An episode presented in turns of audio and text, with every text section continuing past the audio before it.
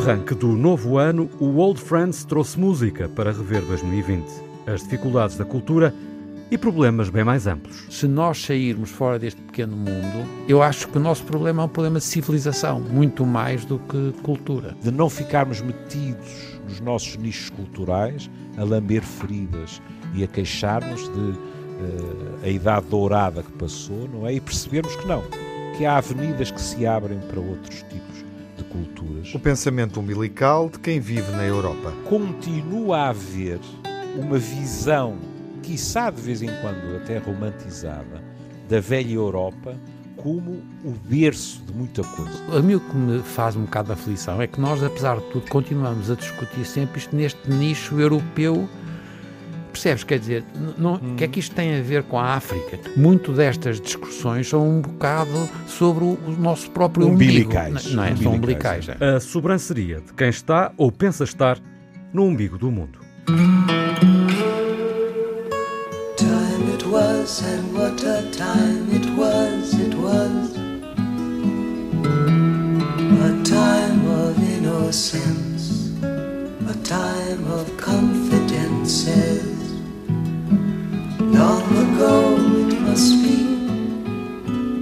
have a photograph. Preserve your memories, they're all that's left you. O futebol e a cultura confinada, enfim, eh, fizemos eh, uma abordagem a 2020 em jeito de balanço na primeira emissão do Old Friends, mas que foi claramente incompleta, apetece-me dizer, não é, Miguel? Olá, Passou Miguel ao lado, Soares, viva. Tiago, viva dos temas que se calhar seriam considerados uhum. centrais por muitos eh, de nós. E até uh, pelos nossos ouvintes. E pelos nossos ouvintes, claro e, portanto, está. há que prolongar uh, essa Nomeadamente é? com uh, as questões mais sensíveis e mais centrais. Uhum. Um, Mas deixa-me só fazer uma observação.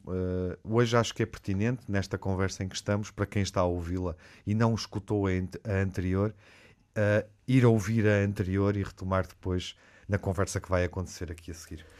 Eh, e porque nos dá um bocadinho a perspectiva do que foi uma introdução a um ano completamente atípico e um ano marcado uh, pela forma como uh, nós tentamos responder a algo de novo nas nossas vidas, uma pandemia uh, causada por um vírus que era até então desconhecido. Olá, Júlio Machado Vaz.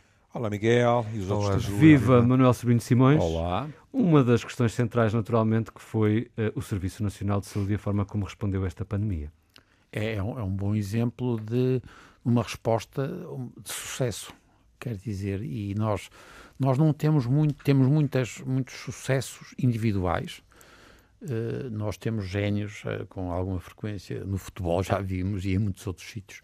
E é muito raro ter uh, respostas coletivas que sejam um sucesso. E eu, com todas as limitações que nós sentimos e todos nós as experimentamos, mas foi uma resposta que eu fiquei orgulhoso com a resposta do Serviço Nacional de Saúde em Portugal, dos portugueses. Portanto, depois podemos voltar à ideia do que são os portugueses, se calhar não é fácil decidir o que são os portugueses, mas nós fomos excepcionalmente capazes para, de responder a um, no fundo, era um desafio coletivo e nós, pelo menos temporariamente, e, e, portanto depois podemos discutir o que é que nos vai acontecer quando isto começar a cansar muito e se houver chatices, mas nós fomos exemplares em muitas coisas. A maneira e atenção que foi transversal para o Serviço Nacional de Saúde, portanto, foram estruturas, sobretudo hospitalares, mas teve depois muitas outras áreas que foram fundamentais. Tiveram uma capacidade de amortecer os problemas de uma forma que, quando a gente se compara com os países comparáveis, nomeadamente com a Espanha, com a Itália, nós fomos melhores. O nosso Sistema Nacional de Saúde, o, o, Sistema Nacional de Saúde, sobretudo pelo Serviço Nacional de Saúde, foi fora de série. E reparem. Há foi... quem diga que esse sistema não foi aproveitado na sua plenitude, nomeadamente na questão dos privados. Pois, isso não sei. E, portanto, é natural que tenha havido algumas opções estratégicas. Depois há sempre esta, nós temos sempre em Portugal uma coisa que é sempre uma interpretação que é conspirativa fácil e, portanto, dizia que podia ter sido mais precocemente introduzida a participação dos privados.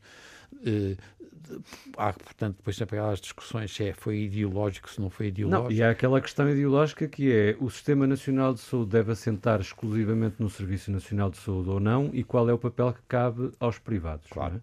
É? Há quem defenda que o Serviço Nacional de Saúde, isto, e esta pandemia demonstra que uh, tem uh, uma importância vital e que deveria ser reforçado. Sim, reforçado sim, mas nunca, quer dizer, não conheço ninguém, não sei, talvez na, na Roménia, não sei, mas senão eu acho que nós temos necessariamente que ter todos os três, os, os três são complementares. Agora, é indiscutível os três, mim, privado, público e social. E social. E o social é importantíssimo. E vai ser cada vez mais, sobretudo porque nós temos que ligar cada vez mais a saúde à segurança social. E ah, se eu tiver que identificar uma coisa, eh, nós não podemos. É, é, sim, sim. é, é horrível se nós não percebermos que não é o problema de tratar as pessoas.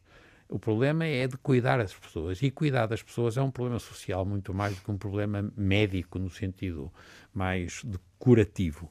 Mas eu estou de acordo com o Miguel que ele. Mas, mas desculpa, hum. Manuel, mas que implica também a medicina, só que a funcionar de uma outra maneira. Exatamente. Não é a retirada da medicina para o regaço do social, não, não, não. É outro tipo Exatamente. de medicina. Exatamente. E claro, e, e, com profissionais que não são só médicos, cada vez mais claro, são outros claro, profissionais, de resto mais capazes. E, e, de novo, isto foi demonstrado neste, nesta crise.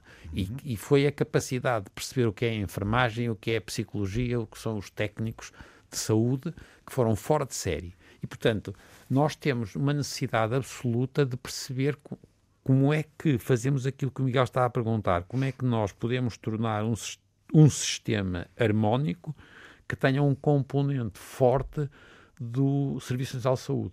Eu sou muito a favor de reforçar o Serviço Nacional de Saúde, quer em termos de equipamentos, de instalação, atenção que vai muito para além dos hospitais. Nesta pandemia foi muito importante os hospitais, mas nós cada vez mais vamos admitir que vamos ter isto, vamos resolver isto dentro de uns tempos e a partir daí nós vamos ter que, sobretudo, apostar nos centros de saúde periféricos. Mas o que eu também tenho a certeza é que esta, este reforço da capacidade do Serviço Nacional de Saúde passa também por políticas públicas. E, portanto, aquilo que nós fizemos, fizemos sobretudo porque as pessoas foram fora de série. Foram os recursos humanos. Foi foram qual... heróis, uh, uh, Júlio. Se foram heróis, uh, pronto, eu, eu, eu, sou pouco dado a idealizações, é? hum. mas eu, eu e, e, por outro lado, todas as generalizações são falsas, não é? Porque há sempre gente que, que não se porta muito bem, há, gente sempre, há sempre gente que se balda, etc. Mas a avaliação tem que ser global. E em termos de avaliação global, eu acho que o Serviço Nacional de Saúde português não teme qualquer tipo de comparação. E porque há vantagens em ter 71 anos, uma delas é estar sempre a receber feedbacks de gente que foi minha aluna. Eu recebi feedbacks de gente que estava a trabalhar a ritmos que eu pensei, uh, isto não vai durar, isto vai ser catastrófico, e não sei como, em alguns deles, eles aguentaram. Exatamente. Atenção, porque isto também é importante. Aguentar da maneira como os nossos colegas, e é, é bom salientar os nossos colegas, porque nem eu nem o Manuel estamos neste barco. É. Não estamos a falar de nós. Uhum, claro. A maneira como os nossos, e não estamos a falar só de médicos, estamos a falar de profissionais de saúde. A maneira como eles se aguentaram nunca foi, e acho muitíssimo bem, uma maneira que eh, deixasse de lado a reivindicação. Ao longo de todo este tempo, houve vozes que se levantaram para dizer veem como é necessário reforçar isto e aquilo, veem como há carências aqui, etc. Isto não é trair uma, claro. um suavizante espírito nacional. Não, não. Mesmo o que se estava a dizer da questão ideológica, é evidente. Não, não, não vem mal ao mundo que haja pessoas, tanto dentro do, dos profissionais de saúde como na política, estrito senso, que digam deveria ter sido mais precoce os protocolos ou os entendimentos, etc., como outros que digam não foi na altura certa, como é legítimo discurso de gente que disse eu não fazia protocolos nenhums, eu pura e simplesmente ia para a requisição. Temos de ter a noção que as situações limite não abafam a democracia, muito menos o diálogo democrático. Agora, no fundamental, e até a nível político, e tenho aqui uh, o maior prazer em nomear alguém, por exemplo, o Dr. Rui Rio. Uhum. No fundamental, eu acho que o Serviço Nacional de Saúde se portou de uma forma magnífica. Em relação aos portugueses em geral, eu diria que os portugueses se portaram de uma forma extraordinária na primavera e depois, e eu acho que era inevitável, não tem nada a ver com os portugueses, a partir do outono e, sobretudo, no período das festas, a fadiga pandémica já fez com que houvesse muito maior desleixo. Mas lamento muito, não creio que seja algo que possa ser assacado apenas aos portugueses.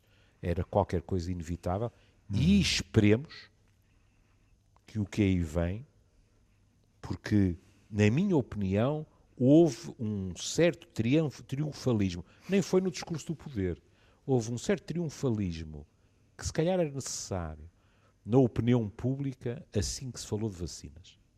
Mas e também terão sido essas, essa perspectiva de haver vacinas, de haver, portanto, uma solução Está bem, Miguel, prazo, mas as pessoas não permitiu, perceberam Não, não, mas não pergunto está... eu, se, se, foi essa perspectiva também das vacinas que permitiu Sim. aos profissionais de saúde aguentarem melhor o barco.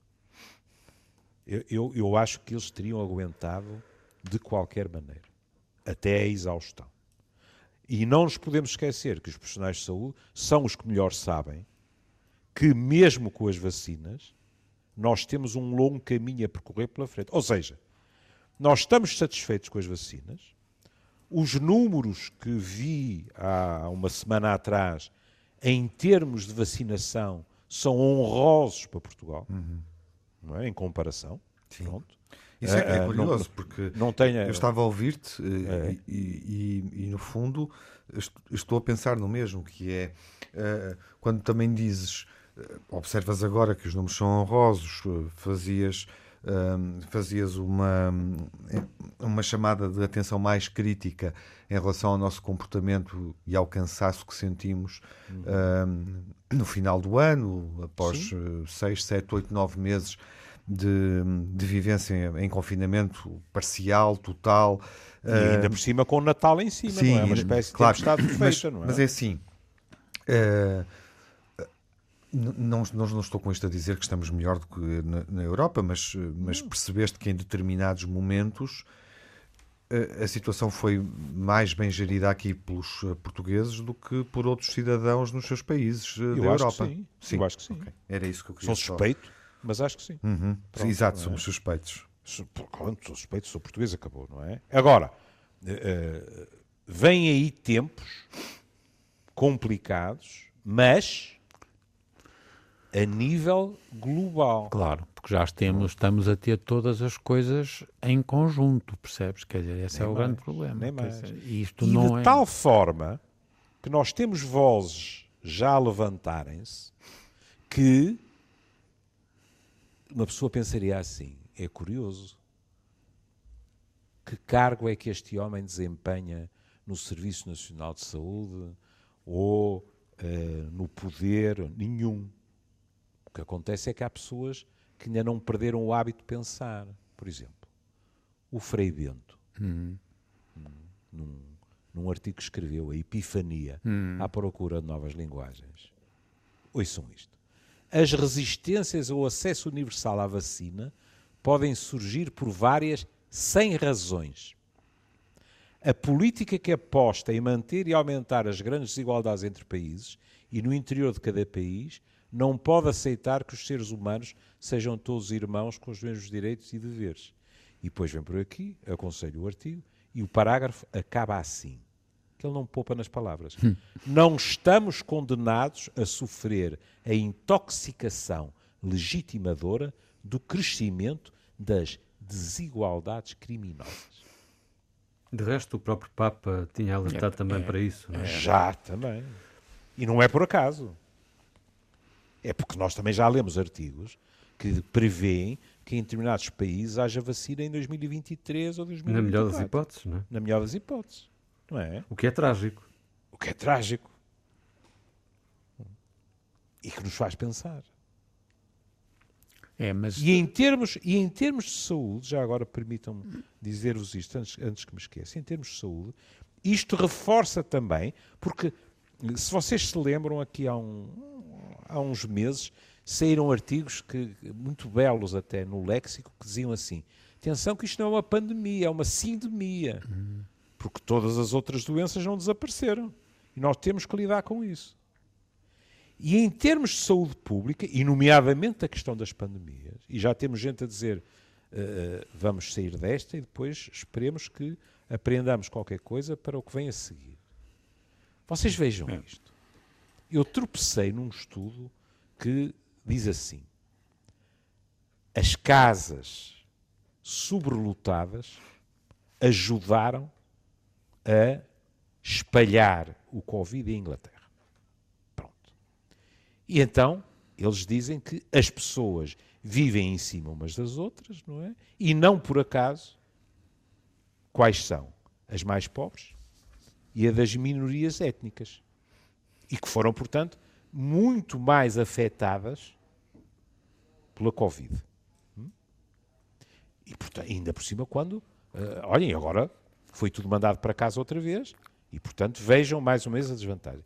Mas o que mais me impressionou no artigo, e isto é obviamente algo que tem que ser lidado na perspectiva do que é intervenção em saúde, em termos de políticas de saúde, não é?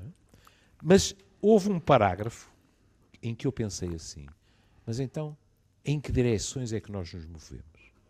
Porque eles dizem, os dados de 2019 e 2020 dizem que em março havia 830 mil casas em Inglaterra que estavam sobrelotadas, sobretudo casas por aluguer.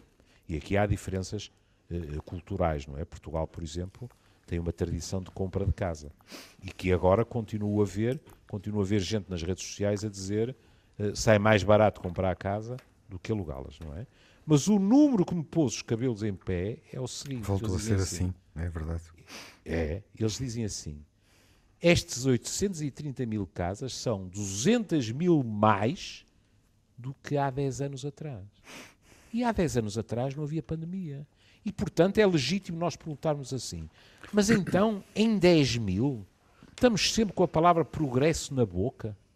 E em, em, em 10 anos, há mais de 200 mil casas sobrelotadas e, em princípio, sobretudo, núcleos de pobreza e de minorias do que há 10 anos atrás. Mas então isto não deveria estar a melhorar? Não. Aparentemente não. Não está. E isto é um problema de civilização, é um problema ético e é um problema de saúde pública. Claro. Mas, ó, ó Júlio, isso é verdade e a gente sabe há muitos anos, sabemos todos, há muitos anos que o grande determinante da saúde é, é a pobreza. Pá. Pois. E, portanto, e é muito é impressionante, porque estás a dar este exemplo de Inglaterra, é, mas é, por exemplo, no, o sítio do mundo que tem mais cancro do estômago, que é associado a uma infecção por, por, por aquela bactéria, hum. é na Colômbia. E quando a gente foi estudar, era relacionado com o número de crianças que dormiam no mesmo quarto, Pronto. quando eram pequenas. Portanto, quando a gente vai estudar qual é o fator maior de risco para terem infecção e depois cancro do estômago na Colômbia, é o número de crianças que dormem no mesmo quarto.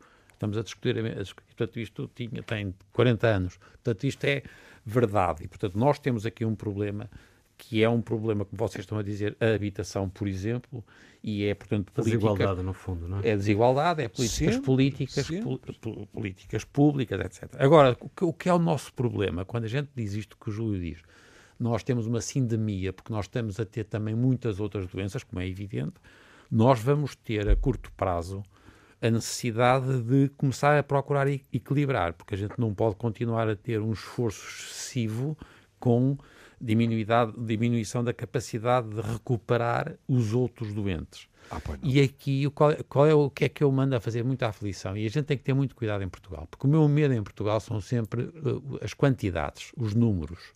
E, portanto, eu tomo um bocado nas tintas para. Nós perdemos, imagina, um milhão de consultas que faltaram. Epá, é impressionante, mas o que nós temos é que ter capacidade de distinguir aqueles que de facto precisam de ser atendidos e aqueles que não precisam de ser atendidos nos Diria, hospitais. diria que nos números o que pode ser mais eh, central é o número de perdas humanas, não é? se por acaso se vier a verificar e temos que perceber quais foram as causas. Mas para além disso, há, um- há- há uma dimensão agora do Serviço Nacional de Saúde. Se eu tiver que identificar aquilo que para mim é o mais chato, é, é- é a ideia de que nós podemos movimentar em função de números o consumismo, o, o número de me- medicamentos, o número de tipos que vão às, às consultas, o número de ataques que Números pediram. que por si só podem não querer dizer grande Exatamente, coisa, não é? não, não mudamos, nós não, nós não treinamos a, a avaliar o resultado das medidas. E as- a maior parte das medidas são precoces, são de prevenção, são de cuidar, são muito mais antes de chegar à fase do tratamento. Tiram-se números com muita facilidade. E muitos. E vivemos Tá bem, muito mas- ao mas contrário. V- Mas v- no seguimento do que o Manel está a dizer, há números, por exemplo, que de imediato nos assustam, que é os números de diminuição de determinados exames que podem Falha permitir faltas. o diagnóstico Claro. de determinadas doenças, Infelizmente temos muitos exames que não são precisos. E aí é, que, aí é que a capacidade, e aí que um país, por exemplo, como a Holanda, faz muito melhor do que nós. prescrição. Claro. Porque eles têm, sobretudo, como capacidade de avaliação, é o bem-estar. E, portanto, os médicos que receitam pouco e pedem poucos exames e têm bons resultados são esses que têm, o, ah, no fundo, ah, o- uma uma espécie de prémio. Mas cá se um médico prescreve poucos exames, eh, vai ser logo acusado de economicismo. Exatamente. Eh, Pois, ó Miguel, aí tens toda a razão, porque é o que é o- que o Manel está a dizer não é só referido a um dos lados da secretária, partindo do princípio que as consultas são feitas com secretária, percebes? É que também na nossa cultura, Claro.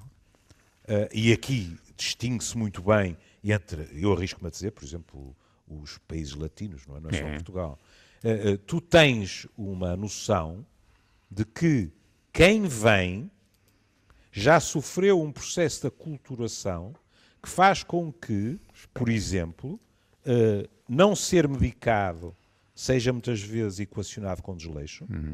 Hum? Não ter determinados exames é ser equacionado com desleixo e, e aqui também vamos assumir as nossas responsabilidades, porque muitos dos profissionais de saúde também se deixaram embalar nessas questões. Por exemplo, a- a- a- até antes da pandemia estava-se a discutir bastante isso, que é a necessidade do controle analítico anual, com tudo. É extraordinário ver, e porquê é que eu vejo? Porque eu sou psiquiatra, mas as pessoas que lá vão têm outras doenças. E com muita frequência falam delas e mostram as análises, etc. E eu olho para aquilo e lembro-me dos artigos que são publicados na mesma semana ou qualquer coisa, e que dizem assim: primeiro, as pessoas não devem fazer baterias de análises cegas. Devem fazer baterias de análise sobre aquilo que são os seus problemas específicos. Não pode ser à vara larga e às vezes até com a esperança, digamos assim, pela calada, de que qualquer coisa vai aparecer para dar um diagnóstico. Isso não é uma boa maneira de fazer as coisas. Mas, hoje eu ouço pessoas que me entram no consultório e que literalmente fazem queixa de um colega ou uma colega minha, dizendo ele só me pediu metade das análises a que eu estava habituado. Mas depois também entra aí a questão da desigualdade, não é? Entre quem tem, por exemplo, um seguro de saúde e pode Ah, claro. recorrer ao privado É e quem está dependente do Serviço Nacional de Saúde e se calhar das tais razões economicistas que também podem existir. Mas não Mas, é só. Miguel, é pior até que- nos testes de Covid. Claro, mas ó Júlio, é? é? verdade o que estás a dizer que isso é, ainda é pior, percebes? É porque tu, se fores um destes tipos que está sempre a pedir exames, tu estás a induzir doenças. Nós estamos a criar muita gente que não estava doente, mas que tem alterações mínimas dos exames. Estes O que tipos os entram- americanos entram- chamam doentes de papel. Exatamente. e é, Porque é aqueles assustador números, em Portugal. É, aqueles Mas que nú- acabam por é- se traduzir, não é? Em Exatamente. doenças E depois, Não, não, claro, não, não, não, não, Mu- Muitos deles não traduzem. Cuidado. A questão é essa. Há os que têm e os que não têm. Não, não, Pois mas eu é. quero dizer que Não, não, aquela responde- preocupação e aquela Claro, ficam eh, doentes da busca incessante Ah, por uma Ah, doença claro. acaba por provocar uma Claro. doença. Claro, eu lembro-me, é eu lembro-me, eu lembro-me, eu durante anos, anos e anos, aliás, eh, eh, quase fui assistente dele. O, o nosso comum amigo, o, o professor Lostner Fernandes, era assistente de imunologia e, portanto, estava com o professor Torrinha. E eu era assistente de genética e, portanto, estava com o professor uh, Amândio Tavares. E eu lembro-me, depois, durante anos, anos e anos, eu fiz as minhas análises eh, no laboratório do professor Torrinha. E eu lembro do professor Torrinha repetir: não se tratam boletins de análise, tratam-se pessoas. E, portanto, não é porque de repente alguém que não tem qualquer tipo de sintomatologia tem um valor ligeiramente fora dos valores da média. Às vezes nós nem sequer sabemos se aquele valor não é um valor que desde sempre naquela pessoa esteve fora daquele limite e não traduz a normalidade nenhuma. E, portanto, é preciso ter muito cuidado. Porque às vezes nós temos tendência para tentar formatar aquilo de uma maneira que se possa dizer assim: caramba, nas 30 análises está tudo dentro da variação considerada normal. E isso, às vezes, não é tratar o doente, é estar a tentar formatar e estar a tentar, de certa forma, reduzir. Como é que eu ia dizer isto? Reduzir as eventuais doenças daquela pessoa, que são únicas, a uma entidade que é a doença e que poderia ser medida em toda a gente por valores numéricos. Há pouco falavam da, da sindemia, ahm, mas eh, a preocupação central ainda para as pessoas é a pandemia. Há eh, que esperar, eh, temer eh, réplicas da pandemia, isto é, tal como no passado com as gripes e as mutações víricas. ahm, e temos agora aquela variante o que surgiu no Reino Unido. E, Eh, e- e na, e na Austrália também. vão surgir mais, temos que estar preparados para isso, não é? Não sei. Bem, eu, eu, eu- eu, não sei o suficiente disso, por exemplo.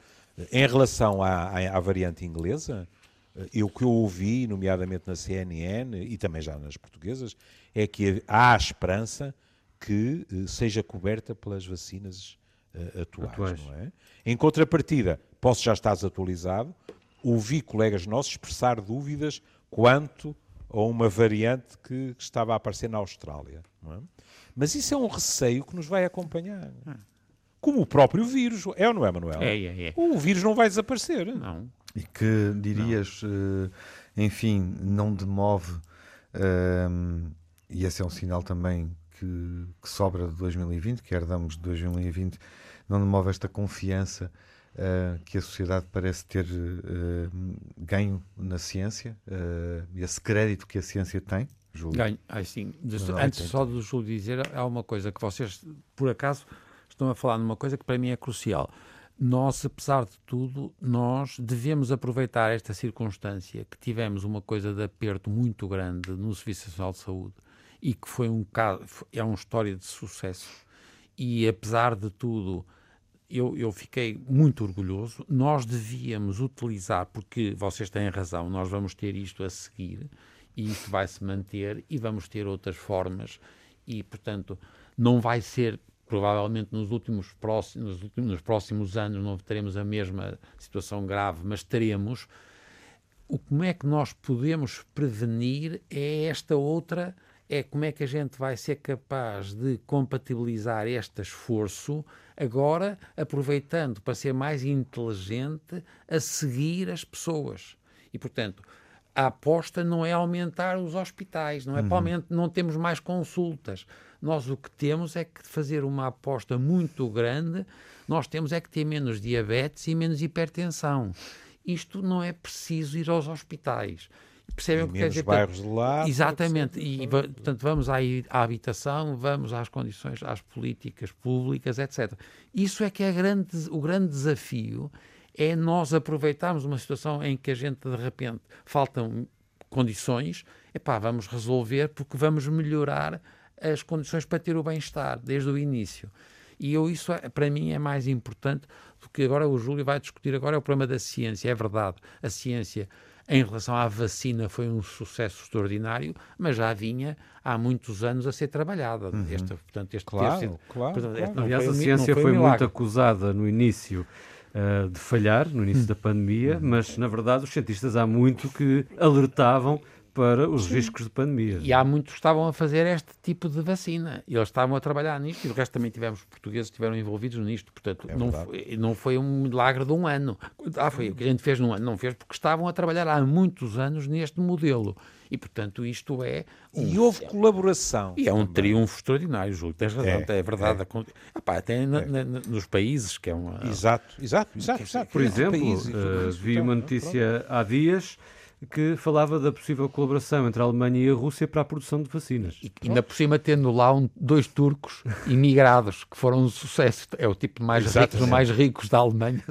Eu diria que é num ano em que questionamos muito o nosso modo de viver global, Uh, e também essa questão, Manuel, obviamente, do, do, do, lugar dos imigrantes e da nossa relação com, com o outro. Uhum. Uh, este, esta é uma demonstração um, é, de que a globalização é algo de positivo, positivo. E, de, e de extraordinário, ou seja, a forma como nós hoje podemos partilhar o conhecimento, não é? E criar uh, relações uh, à distância que podem ser determinantes, ganhando, ganhando muito tempo. Num mundo em que, apesar desses avanços e dessas ligações positivas, um, parece uh, muitas vezes uh, mais uh, desligado do outro e da diferença. nós falávamos aqui da questão das desigualdades, mas a questão das diferenças e da caça às diferenças é também muito notória. Eu, no último programa, falei do livro, do romance do Manuel Jorge Manuel Tropel, um autor português que fala aqui numa metáfora sobre um clube de caçadores que se dedica a caçar literalmente imigrantes, a matar uh, pessoas uh, que, estranhas e que chegam, uh, neste caso, ao, ao, ao espaço em que, se, em que decorre esta, esta ficção, uma ficção demasiado real.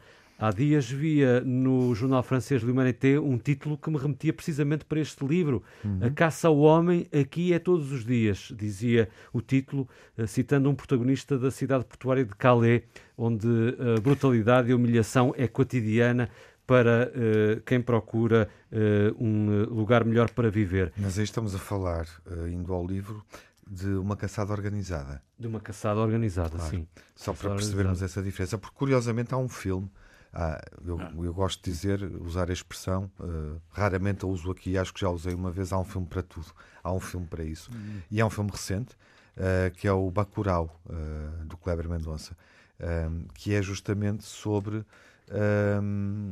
no Brasil, enfim, uma distopia brasileira, mas que tem muito a ver com, com o tempo em, que, em que o filme é feito, com o momento, o presente, o agora, em que há há, há, uma, há uma comunidade que é alvo uh, de um grupo de caçadores organizados. Obviamente que a comunidade não sabe que é o alvo, que é o alvo dos, do, dos predadores, mas esses caçadores movem-se num contexto perfeitamente uh, uh, planificado, digamos assim, Uh, são turistas, em boa verdade, é uma nova forma de turismo é. e é isso também que o, que o Bacurau nos mostra. Uh, Miguel, desculpa mas, lá ter Miguel, só, mas lembrei-me. É, é, é, só, só, porque vocês estão a falar numa coisa que a mim estava agora a lembrar-me que é o problema da, do diferente. E, portanto, a gente, é verdade, o, o, caçar o estrangeiro eh, sempre com indignação, porque nós temos uma coisa de indignação. E só porque como o Júlio, o Júlio estava hoje muito versado nestas, e ele estava a falar no Frei Bento, o Frei Bento tem uma coisa com piada a propósito da, da Torre de Babel. A, a, a, gente apresenta sempre a Torre de Babel, portanto, os sítios onde há gente a falar todo, línguas todas diferentes, é uma coisa horrível, pá. E a gente utiliza isto. Não é. A coisa mais extraordinária que há é a Torre de Babel é um exemplo pela positiva. E é verdade que não deve, não, a gente não deve matar o tipo. E, e desse ponto de vista, nós até temos, e agora voltando um bocadinho à questão da cultura, mas nós até temos uma boa tradição de acolher essas diferenças. Eh, por exemplo, na forma como tratamos os produtos cinematográficos em que os legendamos, para muitos é mau, eu acho que é ótimo, porque uh, permite-nos uh, ouvir a língua dos outros. Eu acho isso muito positivo. Claro, claro. Isso, isso eu, eu até vou ter um, um toque de megalomania e, vou, e vou partir do princípio que o Manel inconscientemente uh, pôs em cima da mesa uma coisa que eu escrevi há umas semanas atrás. É que na realidade, na Bíblia, Epa. o Senhor com S grande, o Senhor com S grande, liquida a Torre de Babel precisamente porquê? Porque eles, em vez de tirarem as potencialidades da Torre de Babel, na realidade, viram-se todos uns contra os outros. As diferentes linguagens, etc, etc. Na realidade, aquilo teria uma enorme potencialidade. Claro. Não é? E aí o Senhor, embora o Senhor do Antigo Testamento era um bocado imprevisível, é? mas enfim, o Senhor cristianizado que estamos habituados a falar já seria outra coisa. Agora, eu não quero estragar a disposição a ninguém uh, ao fim do dia. Mas. Ao fim do episódio. Ao fim do episódio, Sim, pronto. É uh, okay, já Mas... passamos de manhãzinha também. É? Não, no fim desta conversa. Ah, está bem. Terminar. Temos que acabar. Porque é assim, porque é assim. Estas situações limite têm potencialidades para os dois lados. Claro. Nós também estamos a assistir ao florescer de discursos muitos deles sob o pretexto, e é fascinante e assustador, que é com alguns protagonistas que, para ser gentil, não morrem de amores pela democracia, a invocar as liberdades democráticas, dizendo, com o alibi da saúde, etc., etc., estão a fazer todos nós bicho jardim zoológico com arame farpado à volta. E aquilo, e, e, há outra coisa que podemos ter a certeza, que é, uh, uh, se tudo, entretanto, tiver corrido bem, o trampismo não terminou. Isso é uma frase que dá pano para manga. É, é. E, e até uh, termino dizendo outra coisa. Houve, na, na, na, campanha, na campanha Não vais por aí, porque a data em que estamos a conversar, a data Sim. não coincide com o momento em que estamos no ar. E pode... eu, eu sei, mas eu estou a falar de uma, uma coisa e, portanto, que já passou. Pois, não sei se já passou. O mês de janeiro é um mês decisivo para perceber desde logo eu garanto o que, é que, já o que é que vai suceder nessa transição. Eu, eu, já vi, eu já vi. Sai disso, Júlio. Ah, não, mas importas-te que eu diga isto, mas se quiseres corta. Eu, eu num determinado debate... Eu não, eu não corto ninguém. Pronto. Eu num determinado debate ouvi um, alguém que estava a moderar o debate dizer assim, salvo erro, Estamos aqui há cinco minutos e isto já saiu completamente do controle. Não é verdade. Aquilo era caótico porque alguém estava a controlar o debate porque queria que ele fosse caótico. Uhum.